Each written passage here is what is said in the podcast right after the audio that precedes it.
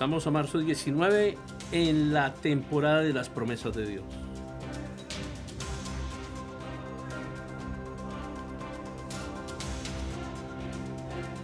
Y hemos dicho que si Dios bendice incluso a la tierra que nos da alimento,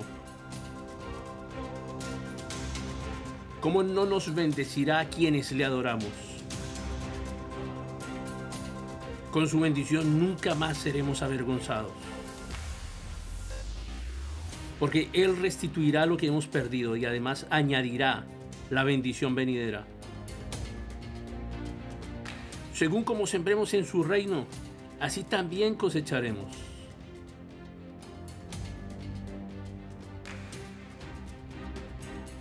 Por tanto, tuve por necesario exhortar a los hermanos que fueran primero a ustedes y prepararan primero su generosidad antes prometida, para que esté lista como de generosidad y no como de exigencia nuestra. Pero esto digo, el que siembra escasamente también segará escasamente, y el que siembra generosamente, generosamente también segará. Y este es un tema controversial. A la gente no le gusta que se le hable de esto, ni siquiera a la iglesia.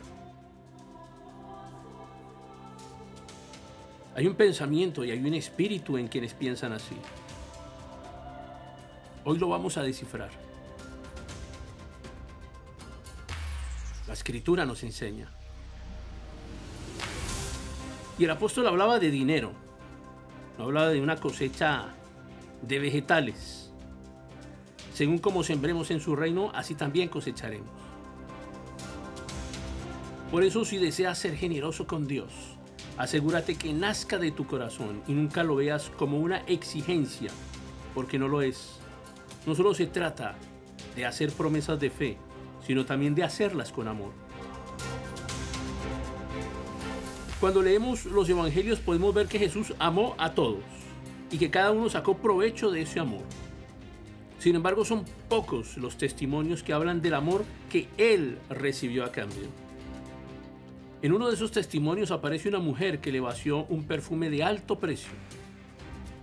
Y hubo quien la criticó por usar de esa forma un perfume de 300 denarios, lo que hoy en día sería el equivalente al salario de todo un año de una persona. Y esa persona la criticó por no venderlo y darle el dinero a los pobres. Una frase muy frecuente de hoy en día. ¿Por qué llevas a la iglesia? ¿Por qué mejor no le das a los pobres? ¿Por qué llevas al pastor? ¿Por qué entregas a la iglesia? ¿Por qué mejor no buscas a alguien pobre para darle? Sin embargo, el Señor se encargó de que nunca se olvidara su generosidad. ¿Por qué no fue este perfume vendido por 300 denarios y dado a los pobres? Pero dijo esto, no porque se cuidara de los pobres, sino porque era ladrón y teniendo la bolsa sustraía de lo que se echaba en ella. Entonces Jesús dijo, déjala, para que el día de mi sepultura, para el día de mi sepultura ha guardado esto, porque a los pobres siempre los van a tener con ustedes, mas a mí no siempre me van a tener.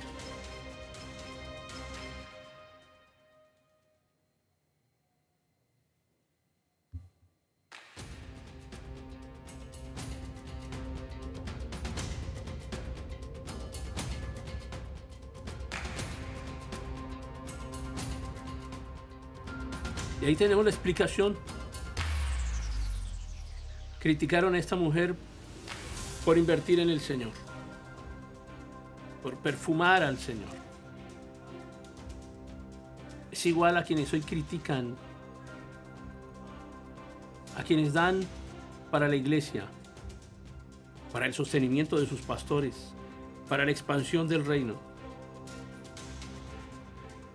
Pero la explicación ya no fue dada el dolor que les produce el uso del dinero, incluso del dinero ajeno.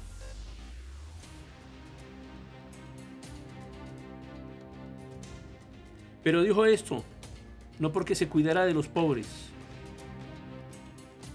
sino porque era ladrón.